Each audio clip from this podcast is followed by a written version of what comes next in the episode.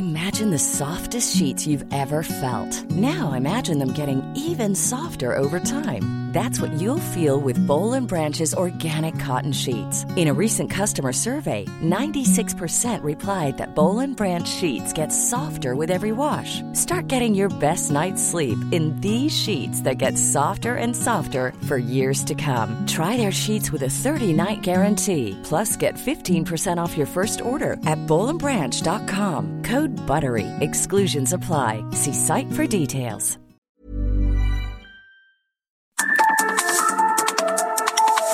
De norte a sur, las coordenadas de la información. Con Alejandro Cacho.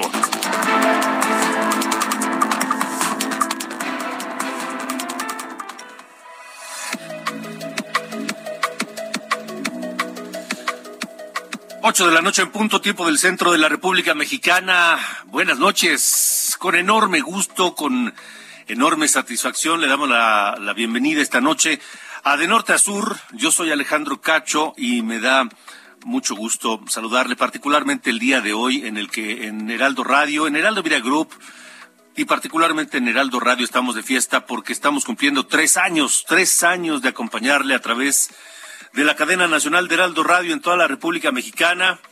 No, no de norte a sur, porque de norte a sur es un programa que está naciendo, pero sí Heraldo Radio que cumple tres años con ustedes, tres años de llevarles información, de llevarles entrevistas, de llevarles cosas útiles a través de la cadena nacional de Heraldo Radio en todo el país y también en el sur de los Estados Unidos. Así que les eh, queremos enviar un, un, un, enorme agradecimiento desde acá, desde las eh, instalaciones centrales de Heraldo Radio, a todos ustedes, porque sin ustedes, quienes están del otro lado de la radio, esto simple y sencillamente no sería posible. Yo soy Alejandro Cacho y esta noche aquí en De Norte a Sur tenemos muchos temas que compartir, que comentar. Y hablaremos de la violencia y los conflictos en México que han provocado el desplazamiento forzado de casi 400 mil personas. ¿Y sabe quién dice eso? En un momento más se lo vamos a comentar. También se cumple una semana hoy del el asesinato de los sacerdotes jesuitas Javier Campos y Joaquín Mora.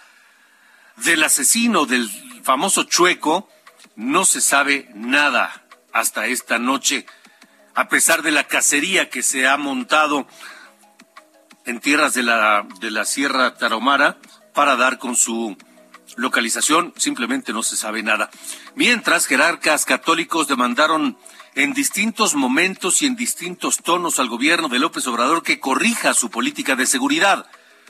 Pero el presidente refrenda que simple y sencillamente no, que él no va a cambiar su política de seguridad.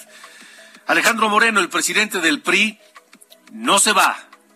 Arremete contra el senador Miguel Ángel Osorio Chong, promete que ganará junto con el PAN y el PRD las elecciones del Estado de México y Coahuila en el año que entra y que ganará la presidencia de la República en 2024. Es una entrevista con Alejandro Moreno que le presentaré esta noche aquí en De Norte a Sur en unos minutos más. Y el comentario irreverente de Carlos Allende que nos habla de lo que será la producción de Dos Bocas, esta refinería que se inaugura este fin de semana y que es una de las obras insignia del gobierno de Andrés Manuel López Obrador. Así que esto y mucho más, lo que, lo que está ocurriendo es una noticia en desarrollo en este momento.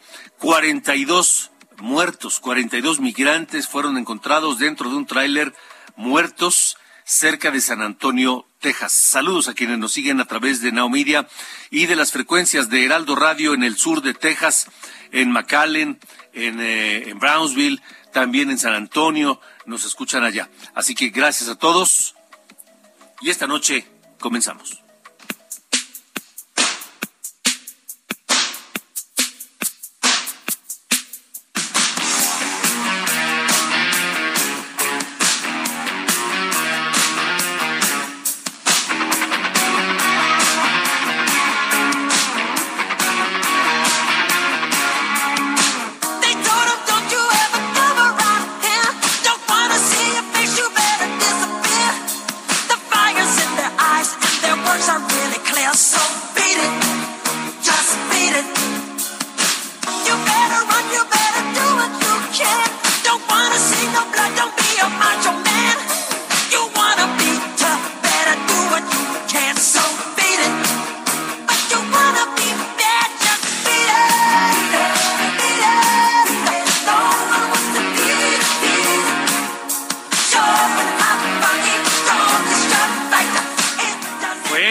Estamos comenzando esta semana y además de aniversario de Heraldo Radio, mi querido Ángel Arellano, escuchando ni más ni menos que al más grande de todos los tiempos del pop.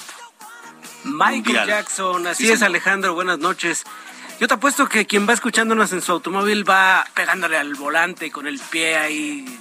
Esta canción llamada Beat It de su álbum Thriller, que pues es uno de los más exitosos en la historia de la música. Y fíjate que precisamente esta canción Beat It tiene su, su origen pues en una composición de, de, de Michael Jackson. En, que, ¿Qué tiene decirte de Andrés Manuel López Obrador? ¿Qué, pasó? ¿Qué pasó? ¿En qué andas pensando, mi querido Ángel? Tenía que, tenía que decirte en qué estaba pensando, pero bueno, ya salió 1982 para el álbum Thriller.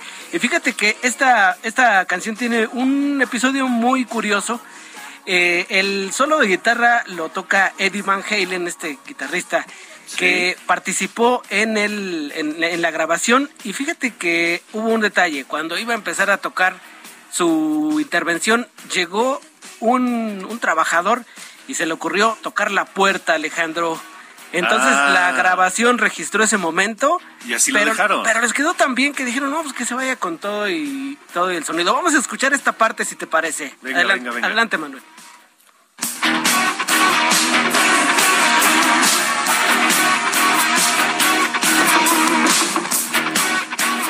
Ahí está, no sé si lo alcanzas a escuchar, la puerta. Sí, por supuesto, pero además cualquiera, yo todo el tiempo desde que salió este álbum, sí. pensé que era un efecto Sí, ¿verdad? Pensado lo metieron a propósito, ¿no? A propósito, claro, sí. Así es, pues fíjate, estamos escuchando todo esto porque mm, mm, difícil de creer, pero ya pasaron 13 años de la muerte de Michael Jackson, 25 de junio del 2009, y el viernes lo dijimos, vamos a esperarnos hasta el lunes para festejarlo como se debe. Así que en este lunes, Michael Jackson, a recordarlo por su aniversario luctuoso y pues que sirva para musicalizar nuestro tercer aniversario del El Heraldo Radio. ¿Cómo que no? ¿Cómo de que no? Así es. Así que bueno, muy bien, muy bien. Gran selección para este día de fiesta de Heraldo Radio y para comenzar la semana, mi querido Ángel. Pues no se diga más. Vámonos así, Alejandro. Vámonos.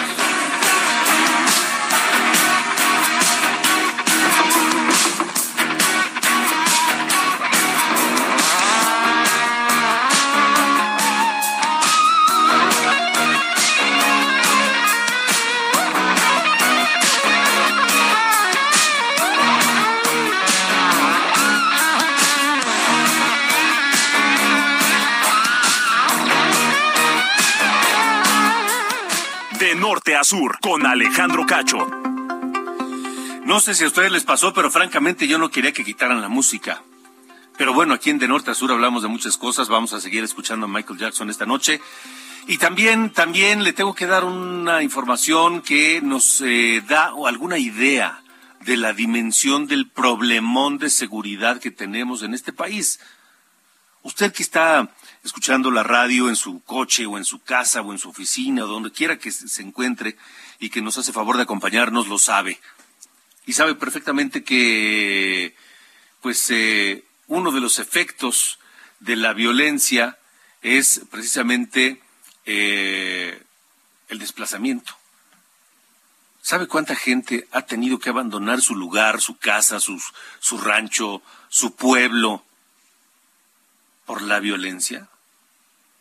Le llaman desplazamiento interno porque se van, voy a poner un ejemplo, de Michoacán a Querétaro o de Guerrero con los parientes a Tijuana o de Zacatecas se mudan a San Luis Potosí. Le llaman desplazamiento interno. 379 mil personas. Esa violencia, esos conflictos han obligado a 379 mil personas a dejar sus casas, sus bienes, su, su pueblo, sus orígenes. ¿Y sabe quién dice eso? Ni más ni menos que la Suprema Corte de Justicia de la Nación. Ah, pero, pero vamos requete bien. Vamos, requete bien. Hoy se cumple una semana del asesinato de los dos sacerdotes jesuitas, Javier Campos, de 79 años, y Joaquín Mora, de 80 años. Y a pesar de la enorme atención mediática, de la enorme presión de la Iglesia Católica y de la búsqueda, cacería del ejército mexicano, de la Guardia Nacional, de la Policía de Chihuahua y de la recompensa por cinco millones de pesos para dar con el asesino, un sujeto de apodo El Chueco, de él no se sabe nada. Federico Guevara, mi compañero, tiene el reporte esta noche allá en Chihuahua, donde ya terminaron las honras fúnebres de, de estas víctimas. Federico, te saludo, buena noche. Buenas noches, efectivamente, como tú bien acotas, eh, Alejandro, finalmente recibieron cristiana sepultura estos dos sacerdotes jesuitas, sepultura en la parroquia que les sirvió de hogar y donde ejercieron su apostolado. El tañir de las campanas marcaron su destino final y entre cánticos, llantos y encono de los asistentes, los restos de los sacerdotes fueron recibidos en la parroquia Misión de San Francisco, donde predicaron por años. Sus cuerpos aguardaban el momento para su eterno descanso. Los cuerpos estarán fueron sepultados ya en el patio central, el patio principal de esta iglesia, donde actualmente descansa también eh, el sacerdote Andrés Dara, quien fue uno de los fundadores de la misión allá en Sisovichi, en el municipio de Urique. De esta manera, propios extraños, la gobernadora María Eugenia Campos estuvo presente, así como representantes de la alta jerarquía eclesiástica, organizaciones no gubernamentales le dieron el último adiós y como tú bien acotas, por más de que más de 400 elementos que están diseminados haciendo un cordón tratando de dar con el actor material de él ni sus luces y muchos aseguran que ya debe estar en los Estados Unidos. Sí, por supuesto, por supuesto. Oye, supimos, Federico, rápidamente que este un personaje que se presentó en una de las misas en honor de estos dos sacerdotes fue el exgobernador Javier Corral quien se hubiera cumplido con su promesa y su obligación hubiese evitado estas muertes. Tú lo dices muy preciso y con un peso real. Hay que entender que el gobernador, en este, a este señor, al chato famoso, tiene orden de aprehensión desde 2018. El ex gobernador Javier Corral prometió en tiempo y en forma dar con él y detenerlo. Y pues de, este, de esos años, del 18 a la fecha, no sucedió absolutamente nada. Mm. Y ahora se presenta ante mucha crítica social como si nada hubiese pasado. Y le, recrimó, le, recriminó la prensa y los presentes ahí, ¿verdad? Sí, sí, claro, claro. Y hubo, hubo hasta rechistas, pero de ahí, como dicen, en este país no pasa nada. como que no oye. Muy bien. Gracias, Federico Guevara. Gracias, Alejandro. Hasta luego. Buenas noches.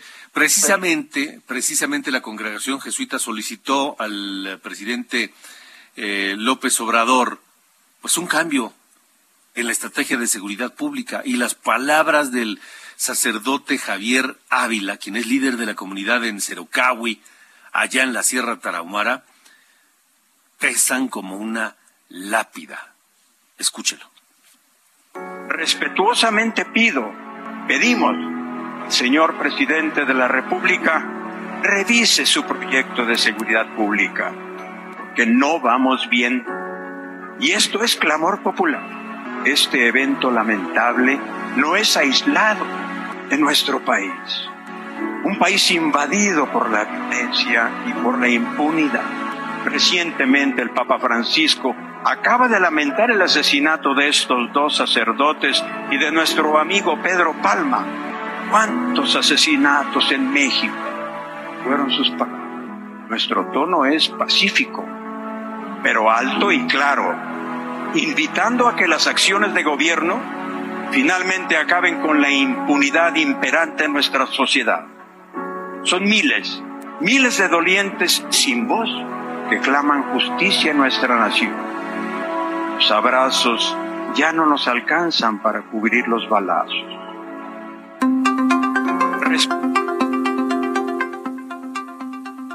Los abrazos ya no nos alcanzan para cubrir los balazos, dijo el padre Ávila. Pero además el Centro Católico Multimedial advirtió que México se está perdiendo ante la violencia en el país y el asesinato de los sacerdotes jesuitas en Cerocagua y Chihuahua. Lamentó que la vida de ambos curas fuera sesgada por las crueles balas del odio y la violencia, pero quien no se inmuta, ni siquiera ante estos reclamos, e incluso hasta pues se ofende es el presidente López Obrador, quien ahora abrió un nuevo frente. Y ese nuevo frente es ni más ni menos que con la Grey Católica. Así les respondió esta mañana en su conferencia de prensa. Incluso hasta a los religiosos, con todo respeto, que no siguen el ejemplo del Papa Francisco, porque están muy apergollados por la oligarquía mexicana. Es muy importante que la gente eh, sepa que se va avanzando.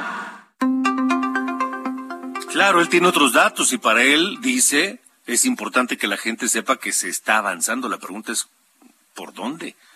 ¿Por dónde? Y abre un falso dilema el presidente López Obrador. Un falso dilema porque dice, es que ya no es como antes. Ya no es desaparecelos o mátalos en caliente. Y entonces, el falso dilema que el presidente pone sobre la mesa es, por un lado, mátalos en caliente, o su propuesta de, pues, cuidar también a los delincuentes, porque pues también son humanos, ¿no? Cuando no es ese el camino ni el debate. No se trata ni de matarlos en caliente, pero tampoco de abrazarlos. Se trata de que quien viole la ley sea llevado ante la justicia. No es matarlos en caliente y tampoco es abrazarlos.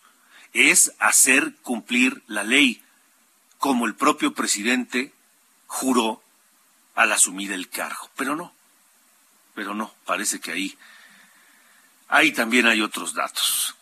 8 con 16. De norte a sur, con Alejandro Cacho. La Secretaría de Salud reporta 3.434 casos confirmados nuevos en las últimas 24 horas de coronavirus, de, de, COVID. Sabemos que los lunes el número baja, lo sabemos. Esperemos a mañana. La semana pasada, solo la semana pasada, fueron alrededor de 60 mil de lunes a, sábado al domingo. 60 mil. Ahora, por lo pronto, Durango, San Luis Potosí y Puebla vuelven al uso obligatorio de cubrebocas. En Quintana Roo es opcional. En Nuevo León, Guerrero, Morelos, Chihuahua, Nayarit, Guanajuato, Querétaro, Tamaulipas y Yucatán no se ha levantado la recomendación de usar el cubrebocas. ¿Dónde estamos ante el crecimiento de contagios otra vez de COVID? ¿Dónde estamos ante el regreso de algunas medidas eh, pues de protección aún en espacios libres, por ejemplo, utilizar cubrebocas. ¿Qué podemos esperar? ¿Qué tan importante o grave es esta quinta ola? La doctora Rosa María Wong Chu es jefa de la Subdivisión de Investigación Clínica de la Facultad de Medicina de la UNAM y está esta noche con nosotros. Doctora, gracias por estar aquí en De Norte a Sur.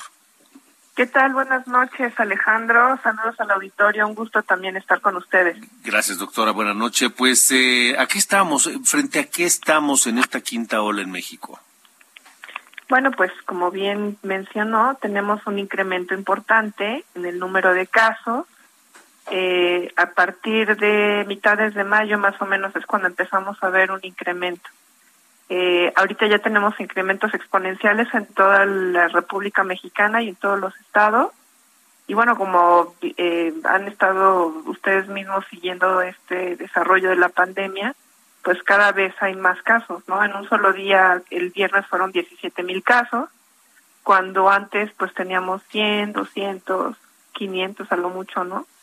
eh, y bueno, pues también eh, esto ha incrementado también el número de hospitalizaciones y empezamos a ver también incrementos en los fallecimientos. Si bien es cierto que esto no tiene pero nada que ver ni se compara en lo más mínimo a los casos graves de la segunda ola, que fue cuando más muertes tuvimos, eh, pues todavía estamos en una etapa temprana de la quinta ola para saber qué tanto eh, qué, tanta, qué, porcentaje de la población pudiera estar afectada en forma grave con hospitalizaciones y muerte, porque casi siempre eso se empieza a ver como dos semanas después de, de, que tengamos muchos casos, que tengamos este crecimiento exponencial y este pico. Este todavía no llegamos al pico, obviamente, este seguimos incrementando el número de casos y pues esperamos, si es que nos comportamos como Sudáfrica, pues que eh, ellos tienen, eh, bueno, hay, hay tres variantes que son predominantes actualmente.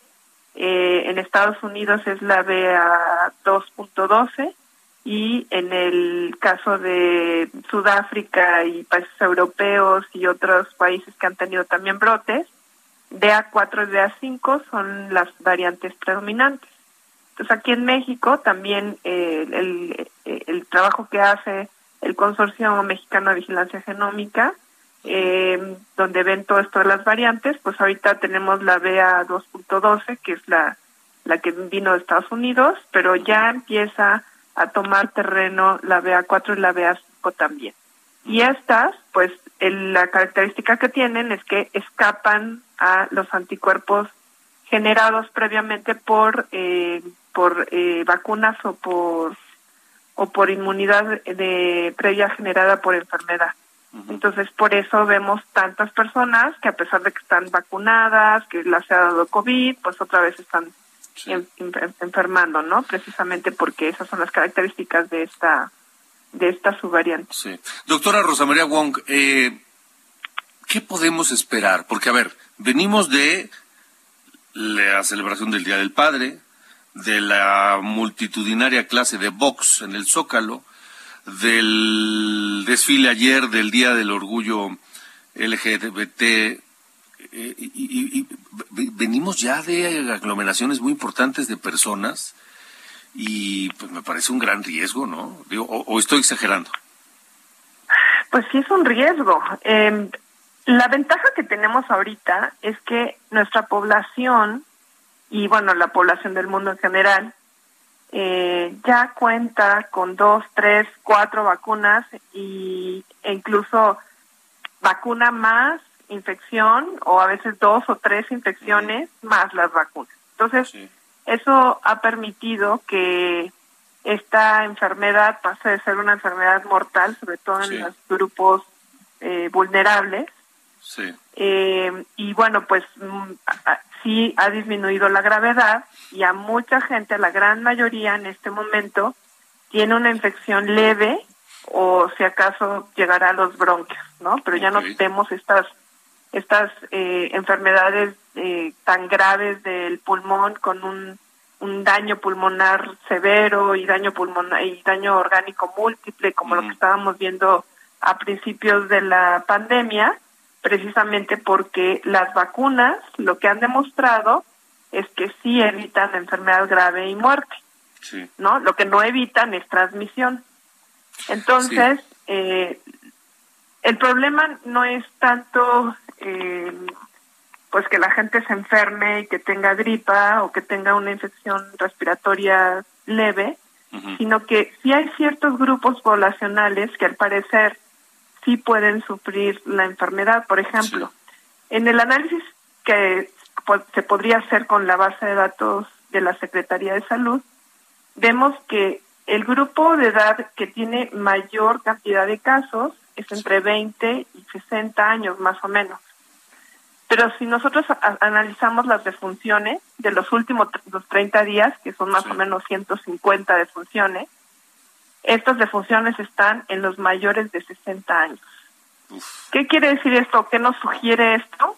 Pues sí puede ser que yo, o sea, todos los chavos están saliendo, van a este, reuniones familiares o a reunantros, lo que sea. Se infectan y bueno, pues a ellos les da una infección leve porque son jóvenes, porque no tienen factores de riesgo, porque están vacunados pero eventualmente esa persona infecta a otra, que infecta a otra, que infecta a otra, que al final infecta a una persona mayor de 60 años, que, no tiene la cuarta dosis y que sí tiene un riesgo de muerte, pues, exactamente.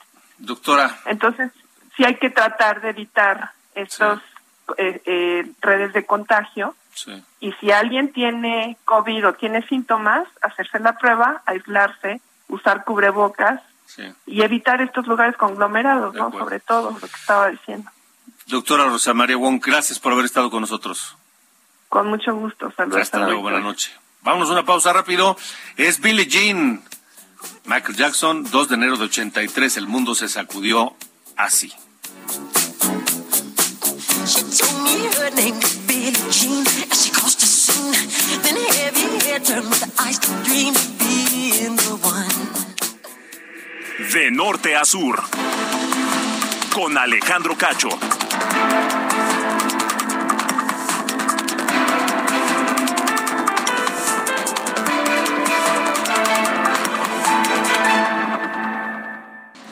De norte a sur. Las coordenadas de la información.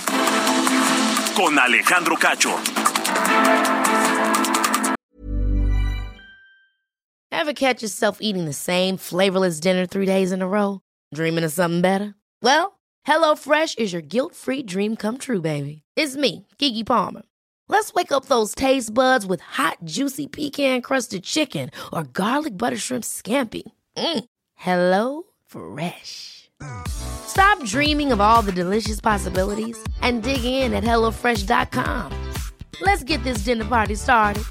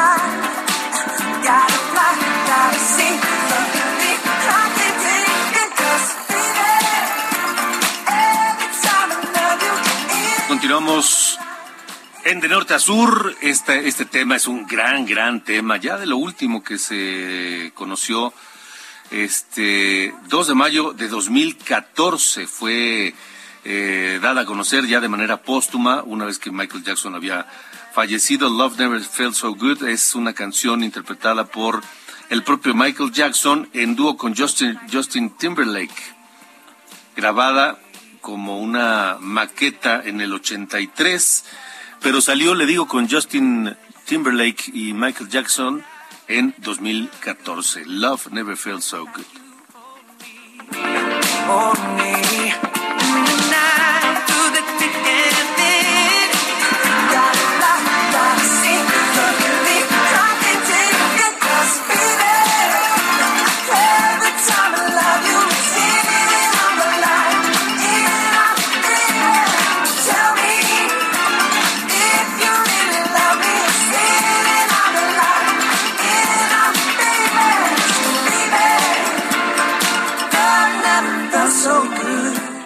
Norte sur. Con Alejandro Cacho.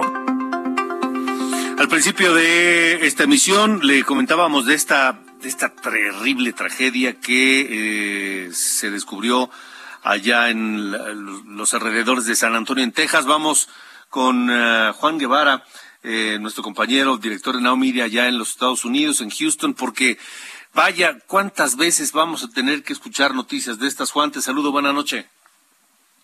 Mi querido Alejandro Cacho, saludos a nuestra audiencia en, México y en todo Estados Unidos. Bueno, decirles que estos son la, estos son los últimos detalles que tenemos hasta el momento. Bueno, se pensaba que eran 20 migrantes muertos, vamos en 42, eh, 16 heridos, los cuales están siendo transportados en este momento a un hospital en el suroeste de San Antonio.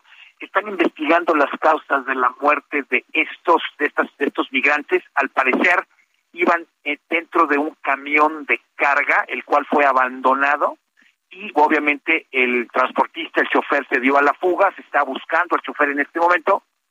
Eh, y una de las cosas que están eh, considerando las fuerzas del orden es las altas temperaturas dentro de este camión de carga pudieran haber sido la causa principal de que estas personas pues prácticamente murieran dentro de este camión de carga.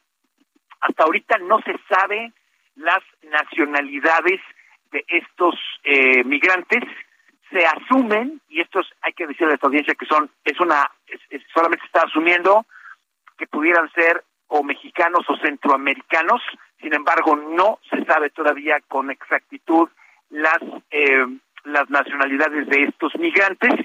Eh, y bueno, pues esto es una noticia en desarrollo, ¿no? Tenemos pocos detalles. Eh, obviamente estamos con nuestras fuentes ya investigando un poco más a fondo.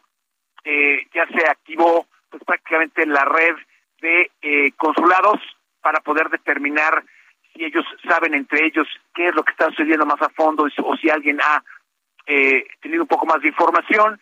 Eh, no ha habido nada en este momento por Immigration Customs Enforcement, Enforcement, por inmigración, no ha detectado absolutamente nada, no ha dado ningún tipo de comunicado hasta este momento, que son las 8.35 de la noche. Eh, y bueno, estamos pendientazos de esta información porque obviamente es una catástrofe. Eh, se espera, se espera que pudieran eh, subir, a subir más las víctimas sobre este, este suceso. Sin embargo, lo que sí sabemos es que son 16 personas que las encontraron con vida y las transfirieron a urgencias en un hospital al suroeste de San Antonio. Es lo que tenemos hasta ahorita, mi querido Alejandro. Pues, Juan, Juan Guevara, de Nuevo Mira, estaremos pendientes. Gracias por el reporte y mantenemos la comunicación. Estamos al pendiente, gracias. Hasta luego, buenas noches. Son las 8 con 35.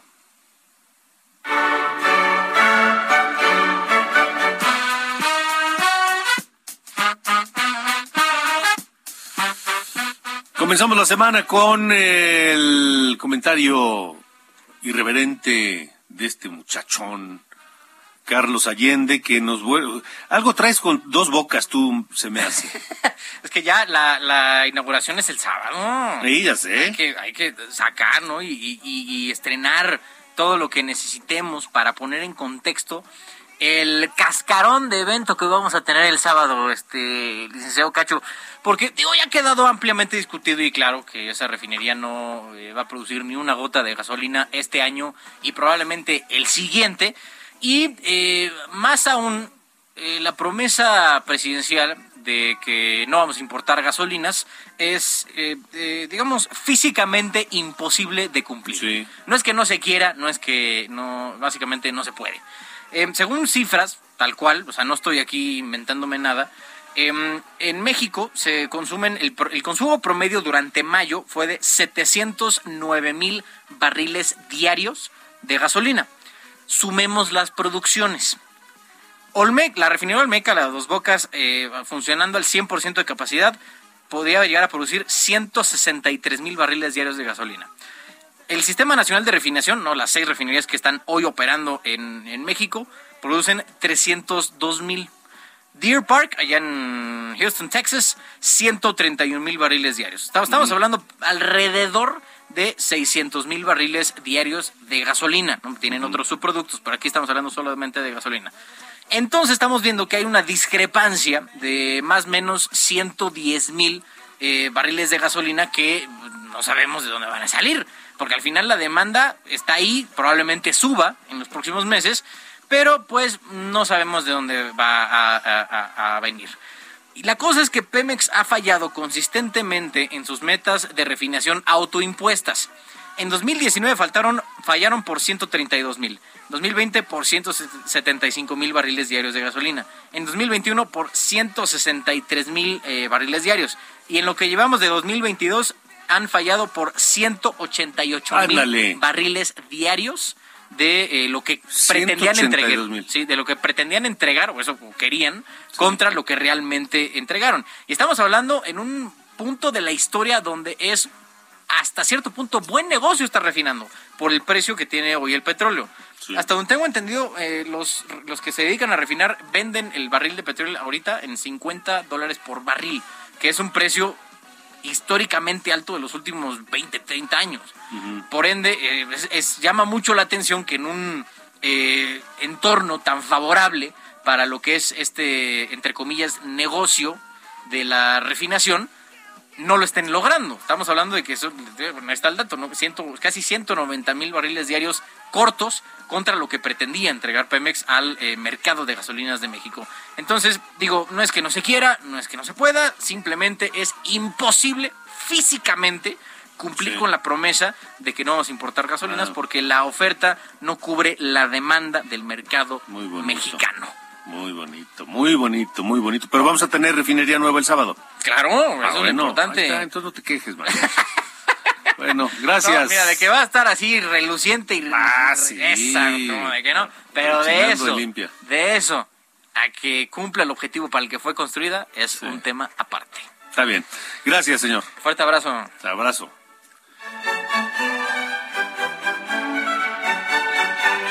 De norte a sur, con Alejandro Cacho.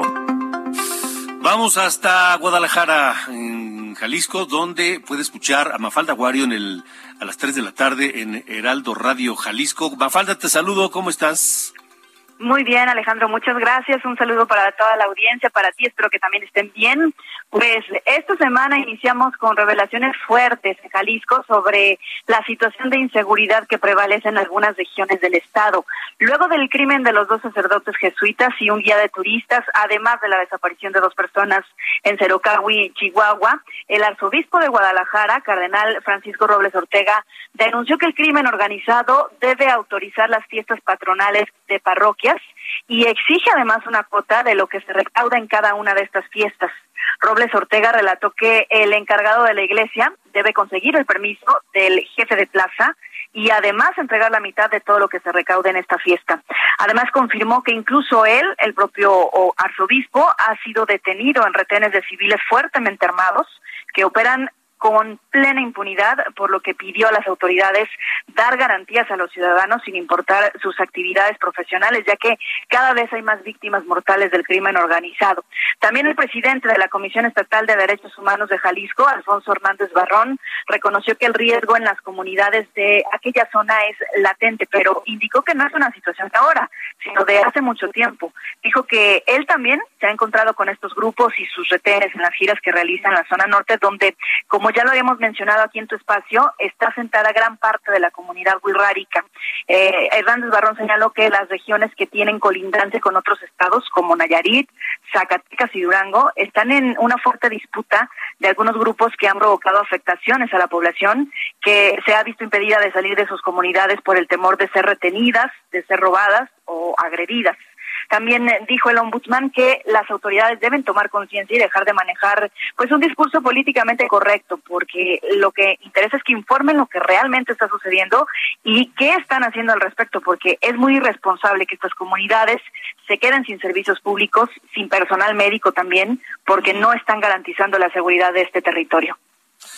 Hijo Mafalda, pues eh, te, te pregunto, ¿allá también tienen otros datos? ¿El gobernador este, Alfaro tiene otros datos también o, no pasa? Definitivamente, definitivamente, Alejandro. Ha sido un problema eh, que se ha señalado en numerosas ocasiones, porque cada que ocurre un enfrentamiento, pues es el mismo discurso de se están matando entre ellos, no pasa nada, el turismo sigue latente, etcétera. Pero en realidad esas comunidades están diciendo una cosa muy distinta y pues ahora ya lo confirman tanto la Iglesia Católica en Jalisco como el presidente de la Comisión de Derechos Humanos. Vaya. Eh, ¿Alguna respuesta del gobierno de Alfaro? Por el momento no, de hecho eh, estamos esperando también la respuesta de la Secretaría de Seguridad porque ayer hubo un video que circuló en redes sociales donde se muestra a policías estatales arrancar las fichas de las personas que están en búsqueda de las personas desaparecidas. Hemos pedido la- la- el posicionamiento de la Policía Estatal y están en ese momento guardando silencio. Pues vamos a esperar a ver entonces qué tienen que decir. Mafalda Guario, gracias. Un saludo hasta Guadalajara y Heraldo Radio Jalisco. Felicidades también a ustedes. Igualmente, un abrazo fuerte para ustedes. Gracias, gracias. Un abrazo. Bueno, vámonos rápidamente. Platicamos con Alejandro Moreno esta mañana en nuestro programa hermano de Heraldo Televisión. Platicamos con Alejandro Moreno, Moreno, Alito, el presidente del PRI. Y aquí una conversación. Ni se va. Critica a Miguel Ángel Osorio Chong y dice, vamos a ganar el año que entra en 2023 Estado de México y Coahuila y además vamos a ganar el 24 la presidencia de la República. Es Alejandro Moreno. Alejandro Moreno se va a ir de la presidencia del PRI. Mira, hay algo muy, muy claro, este, Alejandro, y agradezco la oportunidad de poder platicar con tu gran auditorio. Nosotros en el partido tenemos una dirigencia consolidada que llegamos en un momento no fácil para nuestro instituto político, en un proceso democrático. A mí no me puso ningún presidente de la República, Alejandro. Yo gané un proceso interno donde tuve cerca de dos millones de votos de priistas comprometidos a nivel nacional y a una dirigencia consolidada como lo marca el periodo estatutario de cuatro años. En un partido político siempre hay competencia, hay lucha, hay trabajo al interior y hacia afuera del partido. Y hoy estamos avanzando, consolidando nuestro partido, nuestra coalición y lo que hemos señalado, todo lo que sea para fortalecer la unidad del partido, para tener mejores resultados, siempre serán bienvenidos. Yo seguiré al frente del partido como lo es por el mandato de la militancia y seguiremos fortaleciendo el trabajo para dar mejores resultados. ¿Cómo, cómo está lidiando Alejandro Moreno hoy con una campaña de ataques? Eh, con la presión de los expresidentes del partido que se han reunido y que le han pedido que deje la presidencia. ¿Cómo, cómo Alejandro Moreno va a mantener o recuperar o aumentar la confianza en el trabajo que está haciendo al frente Hay algo muy importante. En un partido como el nuestro, como el PRI, es un partido plural donde existen voces, donde está la militancia, donde todos tienen la oportunidad de opinar. Se ha señalado, lo hemos vivido durante los últimos meses, este ataque brutal, sistemático en contra de mi persona, del PRI por parte del gobierno. ¿Por qué? Porque fue a raíz de que votamos en contra de la reforma eléctrica, a, raíz de que votamos y les dijimos que no a su reforma electoral. Y este es un gobierno que no escucha a la oposición, que lastima a los opositores y que todas estas filtraciones ilegales, que por cierto no solo nos la están haciendo a nosotros, se la hacen a otros funcionarios también, campañas de desprestigio, calumnias, mentiras de lo que han hecho y que nosotros estamos enfrentando al poder y cuando uno decide enfrentar al poder, esto es lo que hace el poder para pretendernos doblar. ¿Qué quiere el poder? El poder quiere tener un presidente del PRI a modo, un presidente del PRI que le hubiera dicho a los priistas que fuéramos juntos a votar la reforma eléctrica desastrosa, decirle que sí a su reforma electoral para desaparecer el INE, para romper las instituciones, y eso no lo voy a hacer. Yo aquí aprovecho tu gran espacio para decirle al gobierno, a mí Morena y el gobierno ni me va a doblar, ni me va a echar para atrás, yo voy a seguir de frente, los voy a denunciar porque no vamos a permitir que rompan la democracia en México. Recuerdo aquella sesión en Cámara de Diputados cuando la reforma eléctrica fallida, que decían no va a pasar y el coro lo encabezaba Alejandro Moreno. ¿Va a haber otro grito igual contra la reforma electoral? Claro, está muy abierto, muy transparente. La reforma electoral rompe el régimen de partidos. Estamos trabajando tanto Acción Nacional como el PRD en una coalición electoral, sí, pero una coalición legislativa en una fuerza fundamental para detener que no haya reformas constitucionales que lastimen a nuestro país y por ello estamos consolidando el Frente Va por México. Es una coalición sólida con resultados en este pasado proceso electoral, pese a todo lo que hicieron los servidores públicos, toda la presión desde el gobierno, la presencia de funcionarios en las elecciones. A pesar de todo ello, ganamos en dos entidades federativas de manera clara, competimos en Tamaulipas que está en proceso de revisión la elección y bueno, seguiremos avanzando para ganar en el 2023 y en el 2024. Eso te iba a preguntar justamente, porque este desprestigio y esta pelea entre, lo- entre los integrantes del PRI, lo que sucede con los partidos políticos, nos afecta a todos, porque afecta a la democracia, porque ahora vemos que cada vez que ustedes pelean o pasa algo en los partidos, pues nos quita la confianza también a los ciudadanos. ¿Qué va a pasar con ese trabajo de aquí al 2023 o 2024, Alejandro? Mira, muy importante lo que ha sucedido. Después de toda esta campaña que han hecho de mentiras, de filtraciones ilegales, de todo lo que hacen autoridades emanadas de Morena, me lo hicieron a mí, se lo hicieron a Marco Cortés, se lo están haciendo a Jesús Zambrano, o sea, a toda la oposición. A pesar de todo eso, hace una semana salió una encuesta extraordinaria. Si hoy fueran las elecciones, la coalición va por México, gana la Ciudad de México. Entonces, por eso el gobierno está desesperado. Pese a todo lo que han hecho, seguimos con los resultados, seguimos avanzando y luego hay muchos que se prestan a hacerle el juego al gobierno. ¿Quiénes tienen eso? Mira, pues los, los- no, pero los declaran porque luego tienen la piel muy sensible. Mira, ¿quién puede pretender dividir a su partido o hablar mal de su partido, cuando lo más importante es la unidad en todos los partidos. Entonces, ¿qué es lo que hay que hacer? Quieren proponer, quieren propuesta crítica constructiva, bienvenida. Siempre nos hará mejores. Pero hoy lo que queremos es construir hacia adelante porque luego hay priistas que no entienden y tienen claro que lo importante es la fortaleza interna y la unidad del partido. Los expresidentes del PRI que quieren que Alejandro Moreno deje la presidencia, ¿se están prestando ese juego del gobierno? Mira, yo te diría el mayor de los respetos a las expresidentas y los expresidentes del PRI. Nos hemos reunido. Lo que hemos registrado es diálogo permanente, comunicación permanente. La mayoría de los presidentes del partido no me planteó eso. La mayoría de los presidentes del partido me plantearon hay que reflexionar cómo construir el partido, inclusión, apertura, renovación. Eso fue lo que plantearon. Pero le están haciendo el juego a... No, yo lo que diría es que solo el coordinador de los senadores del PRI en la Cámara hizo una declaración y comentarios que yo creo que son lamentables y fuera de lugar, porque es la narrativa que trae el gobierno. Y entonces que lo haga un compañero militante, pues bueno, luego no es bueno porque pareciera que tienen otro interés. Lo que sí les puedo decir es que nosotros estamos trabajando que con gran gusto siempre seguiremos escuchando a las y los expresidentes del partido de manera eh, bilateral, con diálogo, con acuerdo, y los temas abiertos del partido. Hay que discutirlos en el Consejo. ¿Lo han hablado? ¿Lo han hablado Miguel Osorio?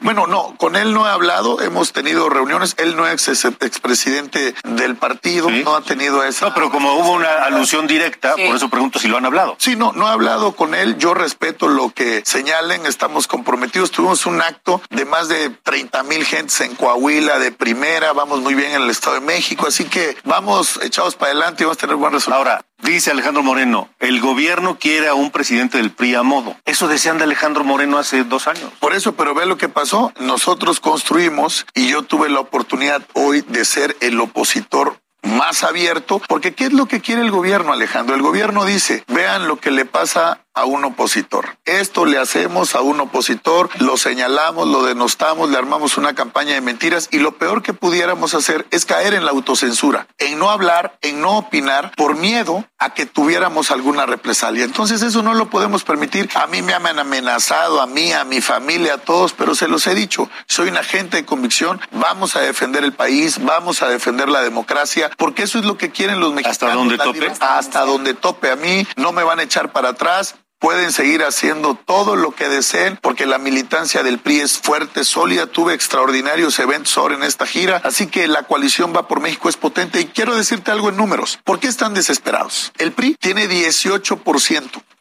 El PAN 18%, el PRD 4%. Somos una coalición de 40 puntos. Morena tiene 36%, el PT 3 y el Verde 4 cinco puntos. 44 contra 40 con el MC con 6. Entonces está claro que la coalición les va a ganar en el 2023 y en el 2024 y por eso dicen vamos a atacar a Alejandro, vamos a atacar al PRI, vamos a decir que no conviene que el PRI vaya en la coalición porque están desprestigiados. No, pues si ellos lo que lo están haciendo, ellos están generando eso. ¿Cómo se van a poner de acuerdo para elegir al candidato del Estado de México el año que entra? Porque mucho diálogo. Quiere, el sí, quiere. Y hay que respetar mucho diálogo mucha comunicación. Yo tengo el mayor de los respetos por Marco Cortés, por Jesús Zambrano. Estamos trabajando en la coalición competitividad. ¿El PRI estaría abierto a que el candidato de la alianza sea surgido del PAN? Mira, lo que del PAN? ¿qué estamos haciendo nosotros? Hemos explorado y hemos trabajado la construcción de una candidatura mujer u hombre que sea competitivo. ¿Qué es lo que plantea el PRI? Quién es el que tiene mayor competitividad. Y creo firmemente que hoy en el Estado de México el PRI tiene una fuerza muy importante, muy sólida. Eh, estamos dialogando con los compañeros de Acción Nacional, con el Partido de la Revolución Democrática, pero lo que sí tiene que quedar claro es que tenemos que ir juntos, porque si ganamos, vamos todos. Y si vamos juntos, ganamos todos. Y en Coahuila también les vamos a ganar. ¿También? O sea, ¿se van a llevar dos? Les vamos a ganar las dos. Por eso está desesperado el gobierno. Yo los entiendo. Mira, el día que estuvimos hoy, le digo a los de Morena, están moralmente derrotados. Tuvimos el sábado en Coahuila un evento de más de 25 mil, 30 mil personas. Este, este Excelente este sábado. Todo el priismo, la militancia, con un gran gobernador, un gobernador de resultados, como lo es el gobernador Miguel Ángel Riquelme del PRI, comprometido, respetuoso de la ley. Y ayer domingo tuvo un evento Morena con sus corcholatitas.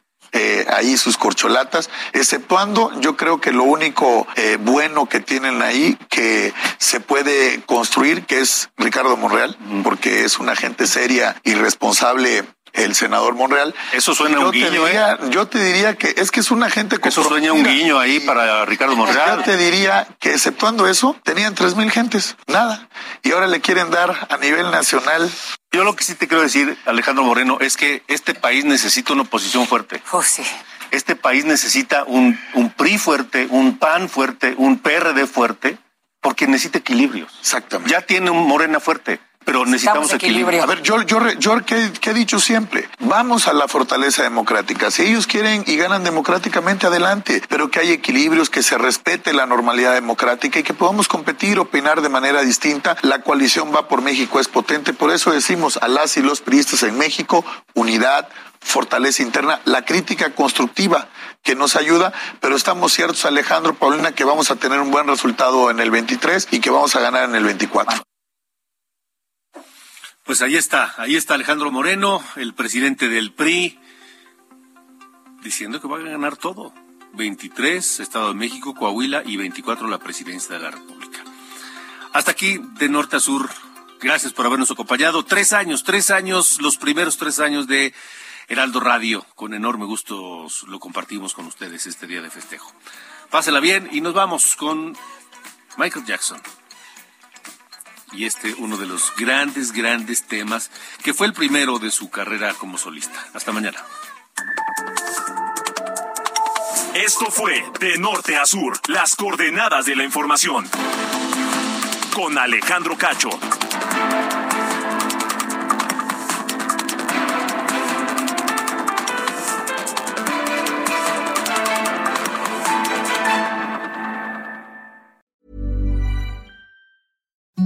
Imagine the softest sheets you've ever felt. Now imagine them getting even softer over time. That's what you'll feel with Bowl and Branch's organic cotton sheets. In a recent customer survey, 96% replied that Bowl and Branch sheets get softer with every wash. Start getting your best night's sleep in these sheets that get softer and softer for years to come. Try their sheets with a 30-night guarantee. Plus, get 15% off your first order at bowlandbranch.com. Code BUTTERY. Exclusions apply. See site for details.